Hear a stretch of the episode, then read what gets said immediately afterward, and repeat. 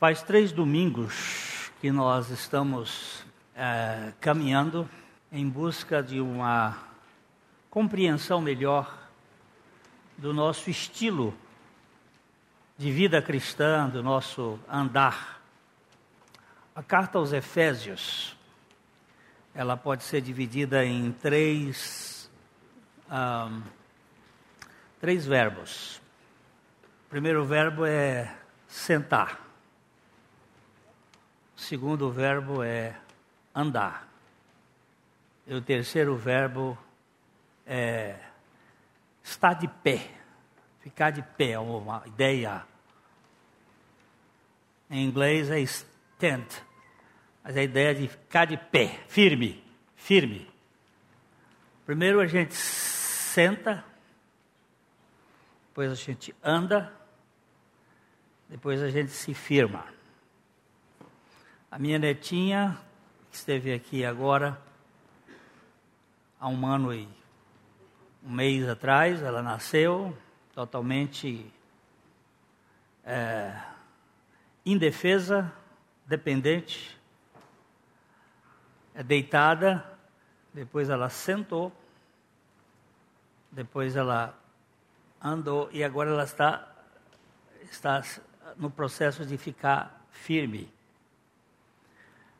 Os três primeiros capítulos do livro de Efésios, eles tratam do nossa posição em Cristo, assentados nos lugares celestiais, descansando, para depois andar. Você não pode andar se você não sentar. Você não pode ter uma vida cristã se você não tem descanso em Cristo. E depois que você tem o descanso e anda, você se firma. E os capítulos 4 e 5 e 6 até o versículo 9 de Efésios, ele fala do andar. O andar diligente, que é o estilo de vida que nós temos.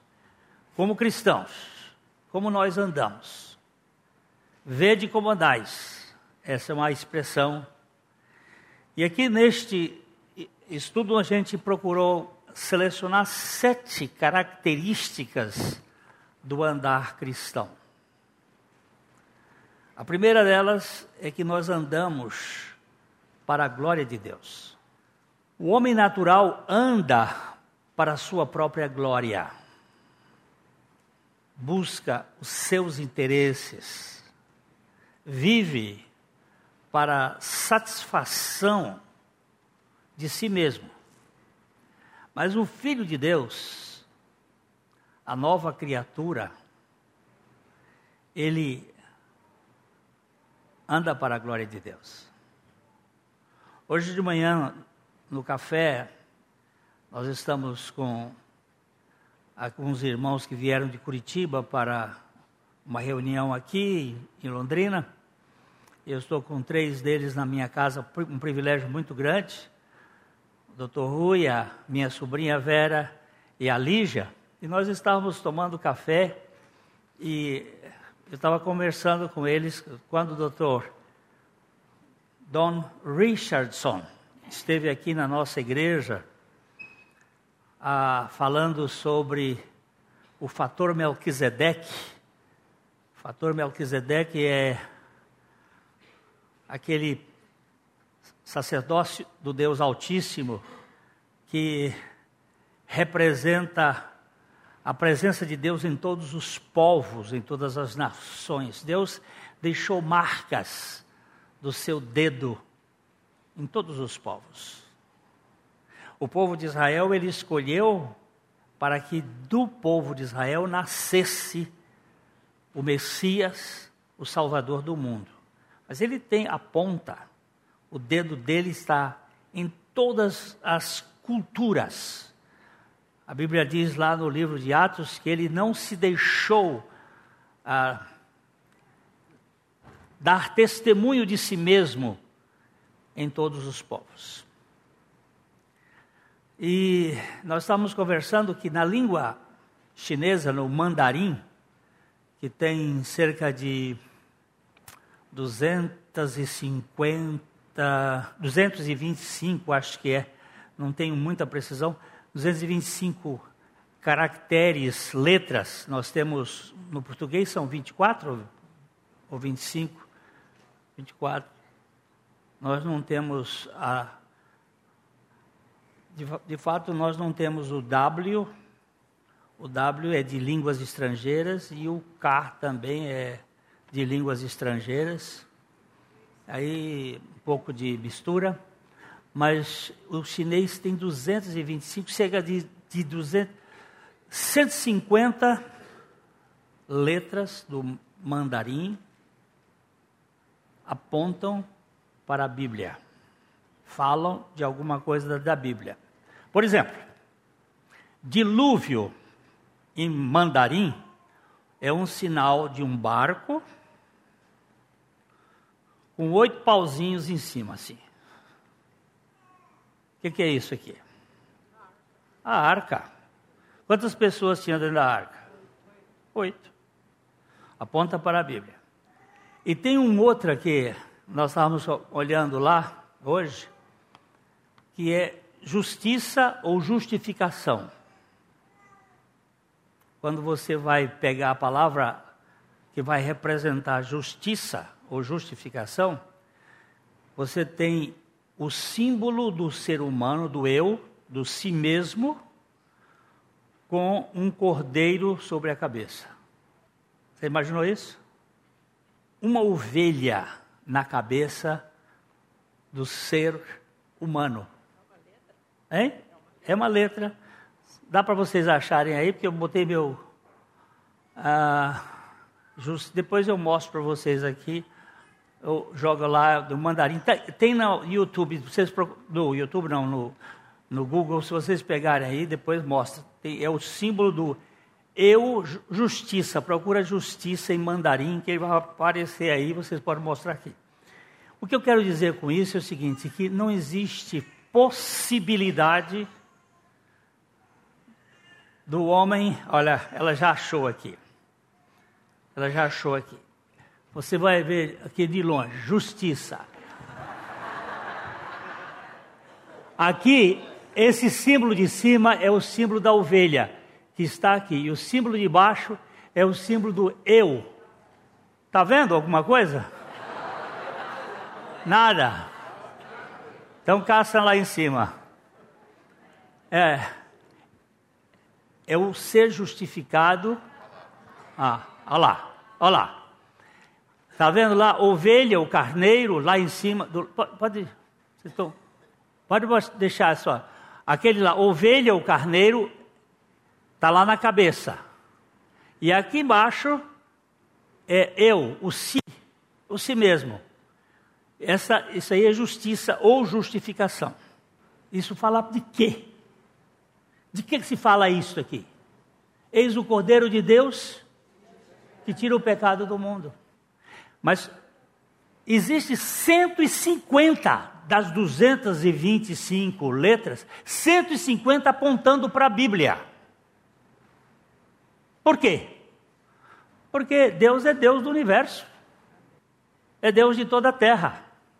E ele não, não se deixa ser sem testemunho de si mesmo.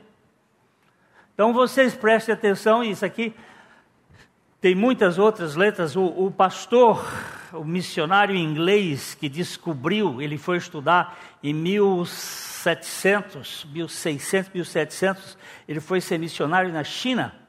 E ele aprendeu com um professor e quando ele passou alguns ele foi perseguido. Ele disse: Não, a Bíblia está mostrando isso aqui. Ele foi ter que expulso de lá, porque as pessoas não querem ver Deus, mas Deus está em todas as coisas, por isso eu vivo para a glória de Deus.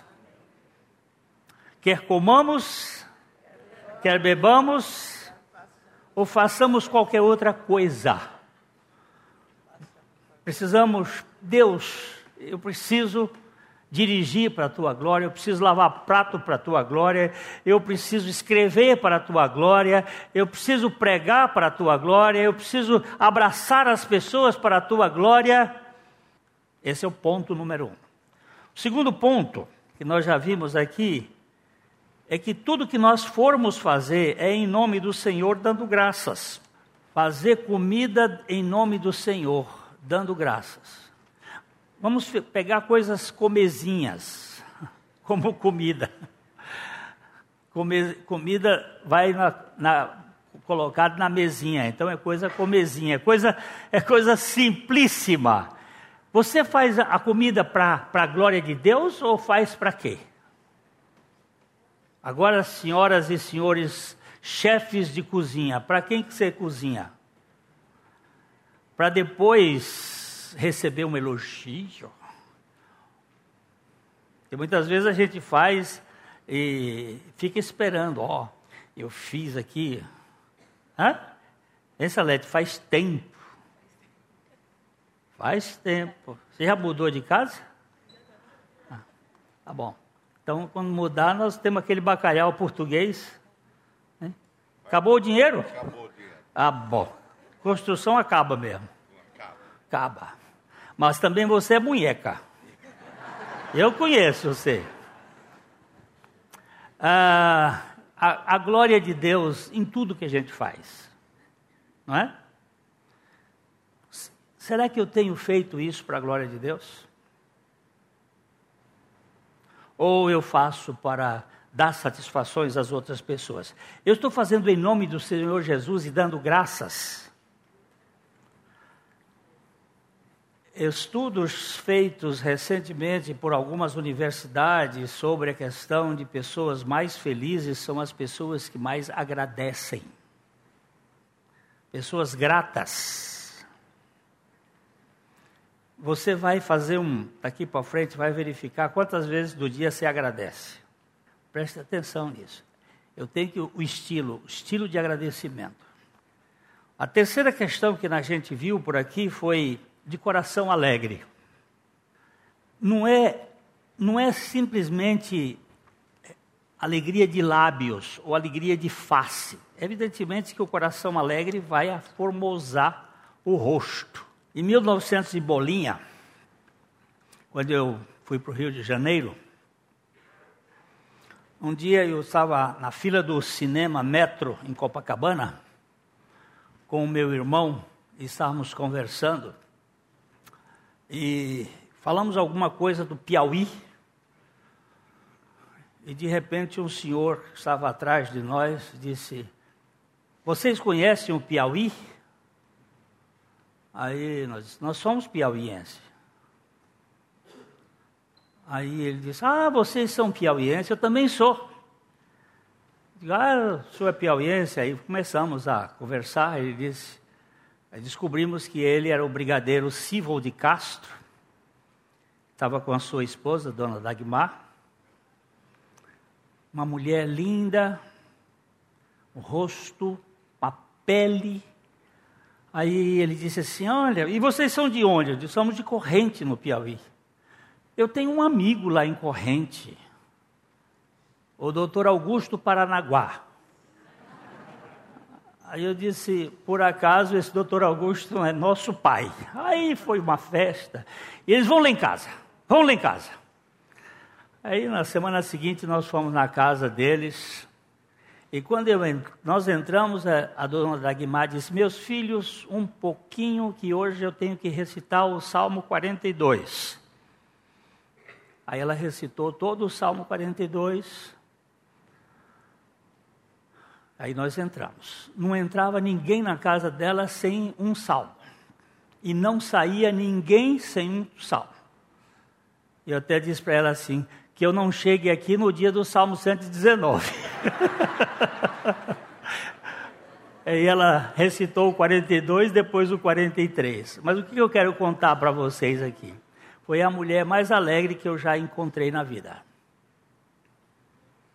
Pensa numa mulher alegre. Muitas vezes eu fui na feira com ela, algumas vezes, que eu passei a ser useiro e vezeiro da casa deles, estudante que vai do Piauí, chega lá, não tem muita gente, e eles me convidavam. E às vezes ele, ela ia na feira ali no Leme, e as pessoas perguntavam: qual é o, o cosmético que a senhora passa? E ela dizia assim: é o creme da graça. A alegria daquela mulher é impressionante. A gente anda muito pesado. E ele, a palavra de Deus fala que, nós precisamos andar com o coração alegre, servir ao Senhor com alegria e apresentai-vos a Ele com cânticos. Ah, quando eu vou à igreja, eu vou com alegria e vou apresentar-me a Ele com cântico. Mas é servir ao Senhor com alegria é na cozinha, é no banheiro, é lavando louça, roupa e servir ao Senhor com alegria. Em todo lugar. Eu li há muito tempo atrás na na revista super interessante, muitos anos. É uma revista bem complicada, mas ela é super interessante. E uma história de um.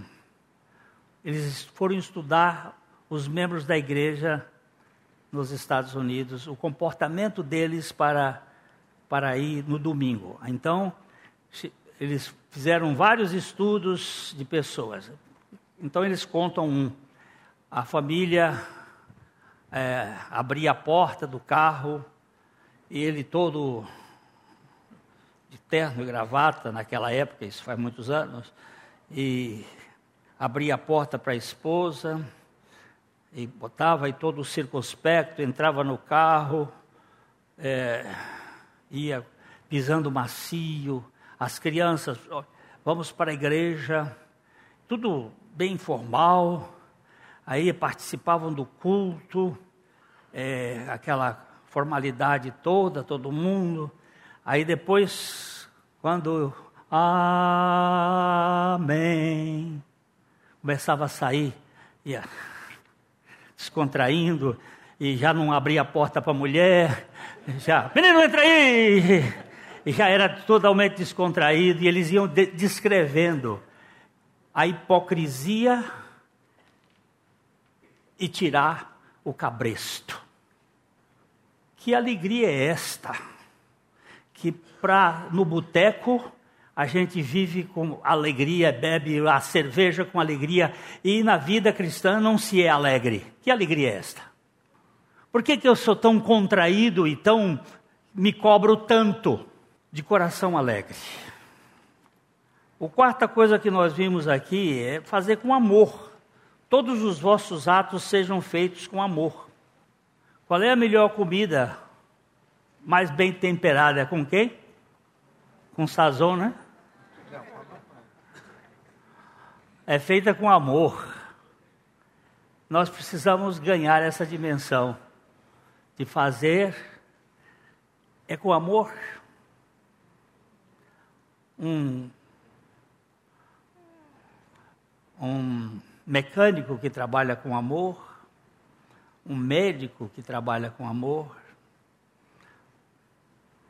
Há, há poucos dias nós, a minha cunhada veio dos Estados Unidos para o pai dela que estava muito doente aqui e um médico que cuidou dele no UTI Impressionante a, o gesto daquele médico.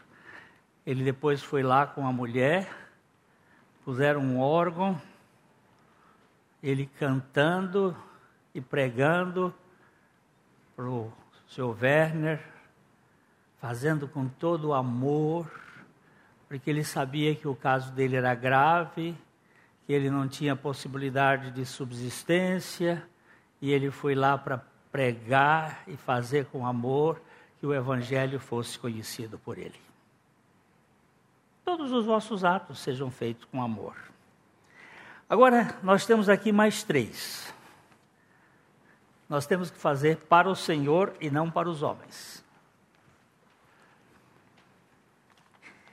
Agora precisamos entender que o serviço que fazemos é, antes de tudo, para o Senhor e não para as pessoas. Servimos a Cristo e não a plateia. Quando o apóstolo Paulo instruía os servos que, quanto ao a trabalho, ele foi bem claro. Colossenses 3, 23. Tudo o que fizerdes, fazei-o de todo o coração, como para o Senhor e não para os homens. Para quem que você trabalha, rapaz? Para o Senhor. Para, para o Senhor. Ah, não, eu, eu trabalho para sustentar minha família. Não.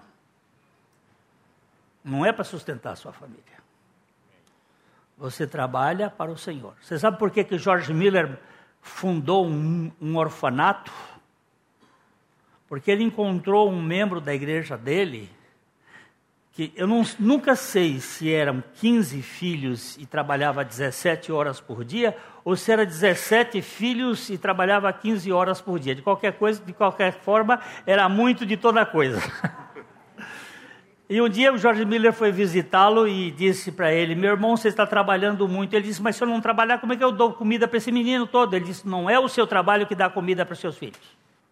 Preste atenção que ao Senhor ele dá aos seus enquanto dormem não foi o, o desejo de cuidar de crianças que o fez fundar aquele orfanato. Foi simplesmente para dizer: Deus cuida das coisas mais elementares. E aí ele fundou um orfanato que era proibido dizer das necessidades que o orfanato tinha.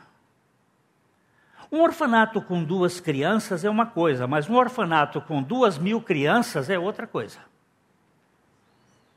Duas mil crianças comendo, duas mil crianças vestindo, duas mil crianças é, se, sendo educada, sem pedir dinheiro a ninguém, só a Deus. Isso é, isso é impossível. Mas este homem, nunca. E quando alguém ia lá e oferecia, ofereceu o dinheiro, ele, ele disse assim: você, as suas contas no comércio estão pagas? Eu soube que o irmão tem dívidas no comércio. Vai pagar suas dívidas porque Deus não quer que você fique devendo a ninguém. E quando você não tiver dívidas, você oferte. Pá! Quando o rei Jorge, o, o, o pai da, o marido da, da rainha é, Vitória, é o Jorge? Não, da rainha Vitória, quem era? Albert, é, da rainha Vitória Albert. Foi visitá-lo e disse, chegaram para ele e disseram assim: Olha, o rei está aqui, veio fazer uma visita. George Miller saiu do seu gabinete. Ele era um homem alto, 1,88m, magro, usava aqueles ternos clericais e ele veio perante o rei, elegantemente se curvou você não pode dizer para o rei duas vezes. Se você disser majestade, a outra vez tem que dizer alteza, aí você tem que achar outro pronome de tratamento, porque não se pode repetir o mesmo pronome de tratamento para o rei, para, para falar pouco. E ele então diz: Alteza, que honra. E ele disse: Eu vim aqui para saber quais são as necessidades do orfanatos, porque eu quero dotar uma importância mensal para o orfanato. Eu quero designado o reino da coroa uma importância mensal para o sustento desse orfanato, porque tenho ouvido coisas muito bonitas a respeito disso. Vossa Majestade, eu não tenho autorização do Rei dos Reis para dizer quais são as necessidades para nenhum súdito dele. Isso é gente que crê. Pastor Abuchaim contando um dia aqui a história de George Miller. Um irmão chegou e disse: Pastor Abochaim, que coisa excepcional. Jorge Miller é um cristão excepcional. Ele olhou para aquele irmão, botando a sanfona do lado, e disse assim: Excepcional somos nós. Ele era apenas um cristão normal.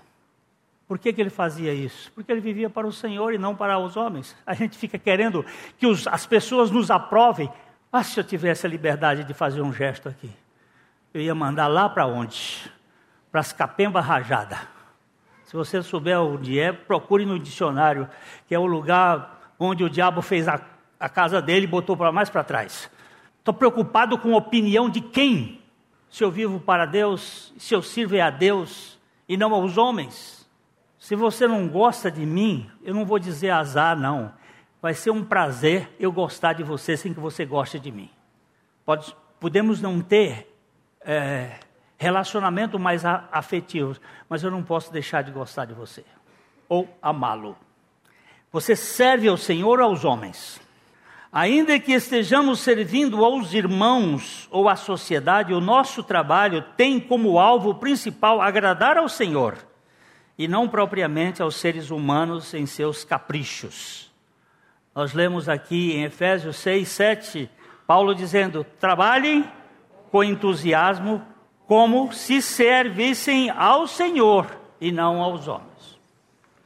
Isso nos tira da expectativa dos aplausos e do temor da crítica.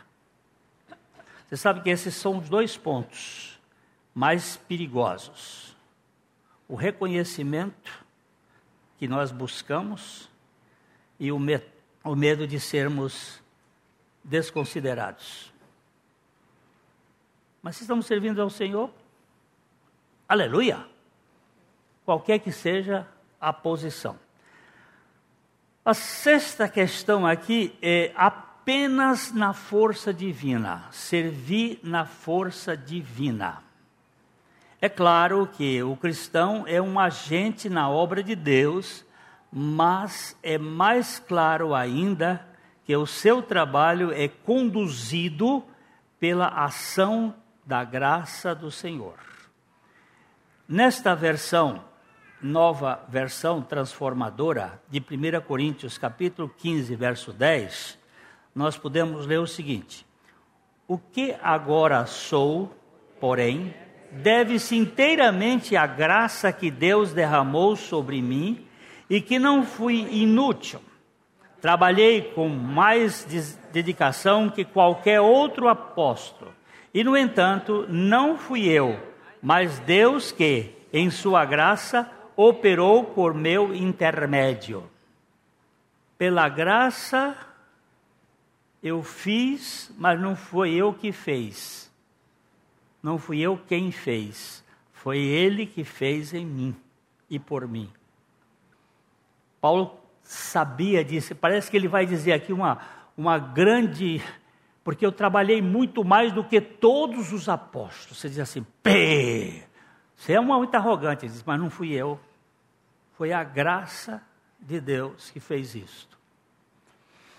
Tem um, um pastor americano chamado Wayne Jacobsen. Ele ele estava cansado. Ele chegou um, depois de vinte e poucos anos de ministério, ou vinte anos de ministério, um dia ele começou a ah, Deus, eu estou cansado. Eu estou cansado. Eu estou cansado. Você sabe que Deus não se cansa nem se fatiga. Mas Ele não só não se cansa nem se fatiga, como Ele faz forte ao fracassado e dá forças ao que não tem nenhum vigor. Os jovens de exaustos caem, os, os velhos nem se falam. Mas os que esperam no Senhor correm, voam, e ele estava reclamando, reclamando. E aí Deus resolveu conversar com ele assim mais claramente. Disse, por que, que você está cansado, Wayne? Ele disse, eu estou cansado por causa do trabalho na tua igreja. Ele disse, não. Você está cansado por causa do trabalho na sua igreja, não na minha igreja. A minha igreja, quem trabalha sou eu. Na minha igreja, eu posso te usar. Mas não é você que faz. E quando eu uso alguém na minha igreja, eu dou forças para ele. O problema é que você está trabalhando na sua igreja e para o seu ministério. Você está preocupado é com a sua imagem, não com a minha glória. Ele disse: quer dizer que esses 20 anos foi inútil? Para mim foi. E eu que dediquei tudo, ele disse, dedicou para você, por isso que ele cansou. Porque quando você faz para você e não dá certo, você fica frustrado. E quando você faz para você e dá certo, você fica orgulhoso. Todas as duas consomem e você está aí. Aí ele pergunta para Deus: e o que eu faço agora? E Deus diz: sente-se. E quando eu quiser te usar, eu vou te usar. Lembre-se que sou eu que faço. E naquele dia ele disse que colocou-se diante do Senhor, prostrou-se e disse: De hoje em diante, nevermore, nunca mais eu vou fazer nada.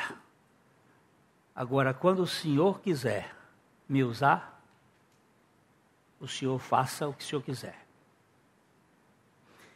E ele termina o testemunho dele dizendo assim: Nunca mais eu parei. Trabalho muito mais do que antes, mas a minha agenda não é minha, é marcada pelo Senhor. E quando Ele quer, Ele traz, e quando Ele quer que eu vá, Ele leva, Ele abre as portas, Ele arruma as coisas, e eu sou apenas o canal.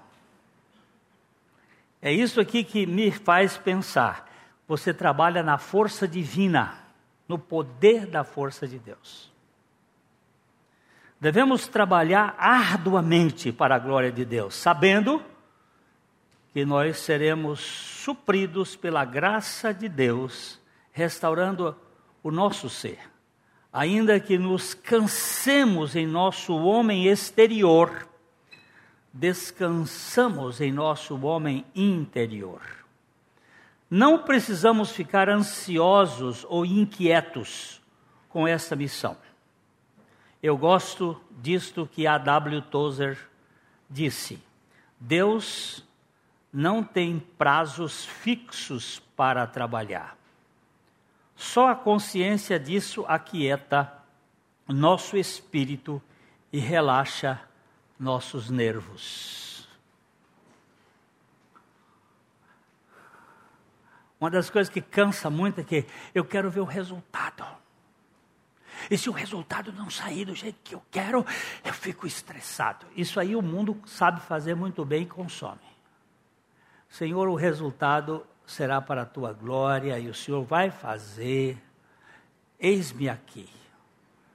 Quando Deus encontrou-se com o, o, profeta Isaías no templo, que o profeta Isaías se rende, o profeta Isaías vinha de uma depressão pela morte do rei Uzias porque ele diz: No ano em que morreu o rei Osias, eu vi o Senhor assentado no alto sublime trono. E ele estava agoniado cá em pé, querendo fazer a obra de Deus. E aí Deus se manifesta e santifica Isaías, tira uma brasa com Atenais, purifica a boca de Isaías, limpa Isaías e ele diz assim: A quem enviarei? O Senhor pergunta. E quem há de ir por nós? Você vê que o Senhor fala por nós e não por mim, porque ali é a Trindade. E quem há de ir por nós? A Isaías diz: Eis-me aqui, envia-me a mim. A única coisa que você pode fazer é isso: eis-me aqui. O dia que o senhor quer que eu faça? Eu quero que você vá dar um abraço numa pessoa lá no hospital. Eu quero que você vá visitar uma velhinha que está lá doente. Eu quero que você vá eu quero que você vá. E aí isso, isso serve para adolescente a adulto. Eu quero que você sorria para as pessoas e testemunhe da minha alegria para elas. Quando Samuel, pai do criador do, do, do exército da salvação, ele era um general do Exército da Salvação. Ele passava todos os dias no prostíbulo de Londres, na frente do prostíbulo. Ele olhava para as meninas e sorria para elas. E Depois elas comentavam: Londres é uma cidade de muita neblina, muito fog. Elas diziam assim: hoje o sol passou radiante na, na minha porta. Só o sorriso do general velho do Exército da Salvação. William Booth. Não é Samuel, não. William Booth. Obrigado. Um sorriso. Este na força do Senhor. E por último, zero de murmuração. Uau, uau, uau, uau. Zero de murmuração ou contenda. Finalmente, o serviço cristão pode ser bem visto sem as malditas murmurações e contendas. Filipenses 2, 14 e 15. Façam tudo sem queixas nem discussões, de modo que ninguém possa acusá-los. Levem uma vida pura e inculpável como filhos de Deus, brilhando como luzes resplandecentes num mundo cheio de gente corrompida e perversa. O diabo prefere pescar em águas agitadas. Murmurações e contendas são estratégias forjadas pelo maligno para desanimar os crentes e paralisar a missão. Eu queria que vocês me ajudassem aqui o que que leva uma pessoa a murmurar? Falta de satisfação? O que que leva uma pessoa a murmurar? Vamos fazer também agora quanto tempo você murmura durante o dia? Tá pegando, não tá? Quanto tempo você murmura? Já tem gente murmurando. Por que, que não acaba logo isso aqui? Vamos logo para ceia para a gente ir embora. A murmuração é um fenômeno cotidiano, só que você sabe que vai ser consumido. E contenda, de onde vem contenda? Eu dou um presente que me disser de onde vem contenda. Pelo menos duas palavrinhas bem chatas. Uma é ciúme, a outra é inveja.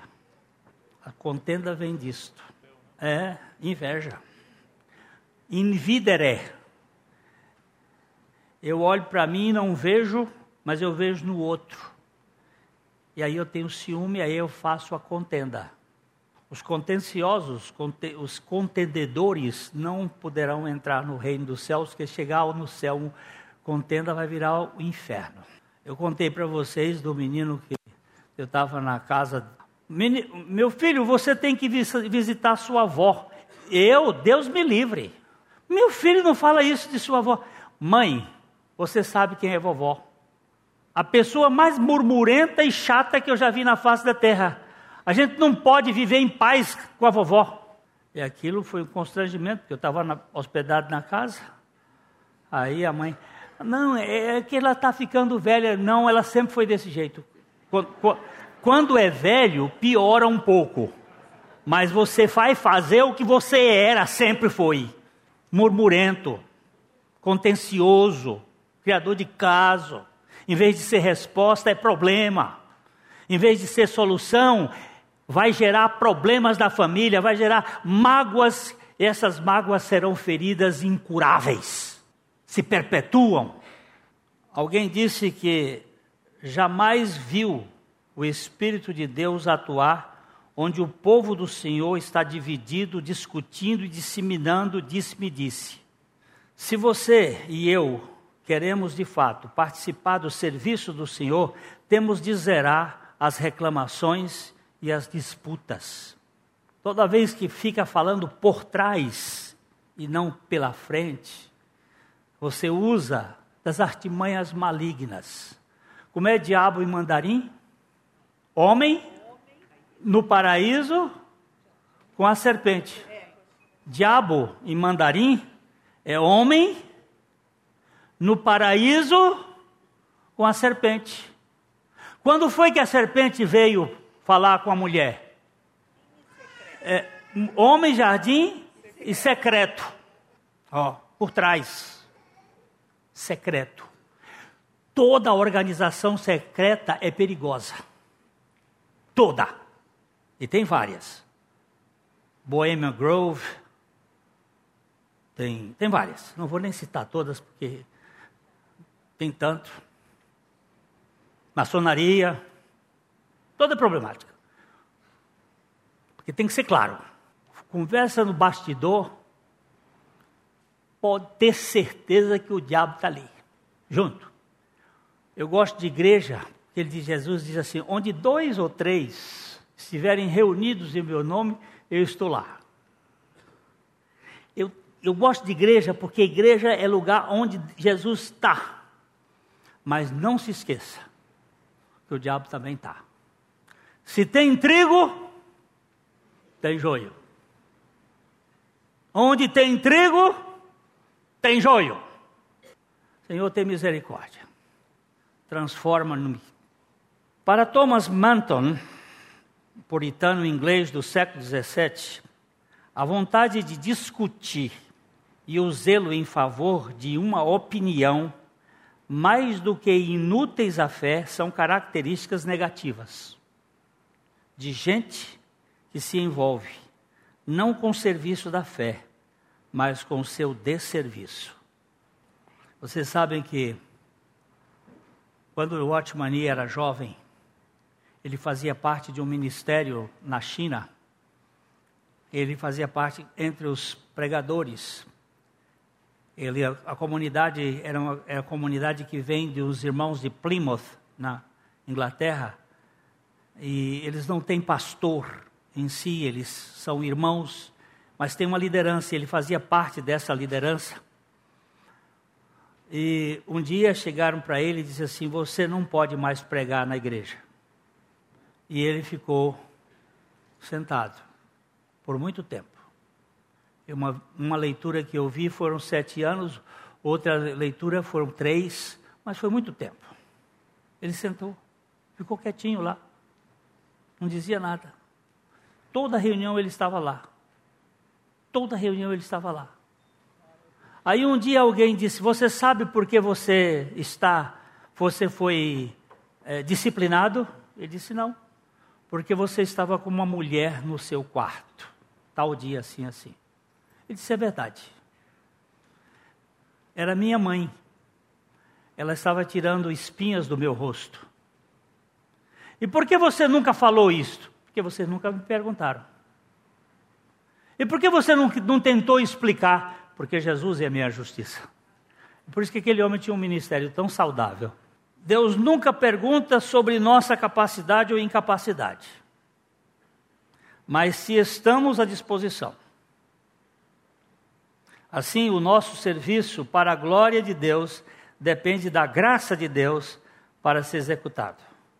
Portanto, Renda-se ao Senhor e sirva na sua capacidade. Amém? Lembre-se que Deus nunca deixa um filho sem algum dom. Todos os filhos de Deus têm dons. Ok? Qual é o seu? Não sei. Mas Deus sabe que Ele já lhe deu dom. Agora exerça isto onde você estiver, para a glória dele. Hoje nós temos o privilégio de ah, despertar a nossa memória. De vez em quando eu guardo umas coisas que eu não sei onde eu guardei. Semana passada é, eu tinha que trazer a minha certidão de casamento para fazer um documento aqui na igreja e eu comecei a procurar a certidão de casamento. Meu Deus, onde foi que está? Eu tenho dois lugares, fui aos dois lugares e não estava. A gente muda a coisa de lugar e, e às vezes mecânicos. Aí eu disse, Senhor, me faz lembrar onde foi que eu meti essa, essa certidão de casamento. E aí, enquanto eu estava lá, disse, na terceira gaveta, aí eu fui lá. Tava, a bendita certidão estava lá. Aí eu pude pagar a cobrança do irmão Joaquim, que estava me fazendo, dos documentos. Mas eu não posso me esquecer da cruz. Eu não posso me esquecer do sacrifício do Senhor. Por isso ele diz: todas as vezes que vocês reunirem, lembre-se de mim. Lembre daquela cruz e anuncie a minha morte até que eu volte. Por quê? Porque naquela morte eu também morri. E naquela ressurreição eu renasci em novidade de vida. A ceia é isto, é memória, é lembrança.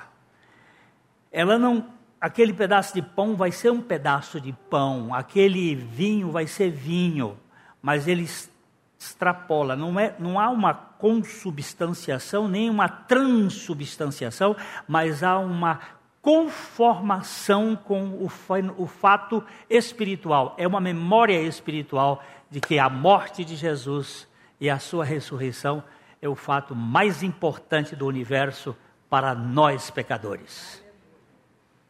E nós vamos nos lembrar disso aqui agora, e os diáconos vão distribuir estes elementos que eu, só sempre falo essa. Pode, pode, por favor. Eu sempre falo isso. Ah, a Bíblia diz: examine-se o homem a si mesmo. Examine-se o homem a si mesmo e assim tome. Examine-se o homem a si mesmo e assim tome. Há muitos anos atrás, uma senhora aqui na igreja, eh, na hora da distribuição, eu estava sentado de frente, percebi que ela não tomou ela não pegou, os diáconos naquele tempo passavam, ela não pegou o vinho e o pão. E depois ali na porta, eu cumprimentando, disse: Minha irmã, eu percebi que a senhora não pegou os elementos. Ela disse: É que eu estou em pecado. E o que, que a senhora ia fazer? Foi fazer? Vai despecar? Ou vai confessar o seu pecado ao Senhor? Porque se eu confesso o pecado, a minha Bíblia diz: se confessarmos os nossos pecados, Ele é fiel e justo em nos perdoar e nos purificar. E ela tomou um susto e disse: Meu Deus, pois é. Examine-se o homem e assim coma.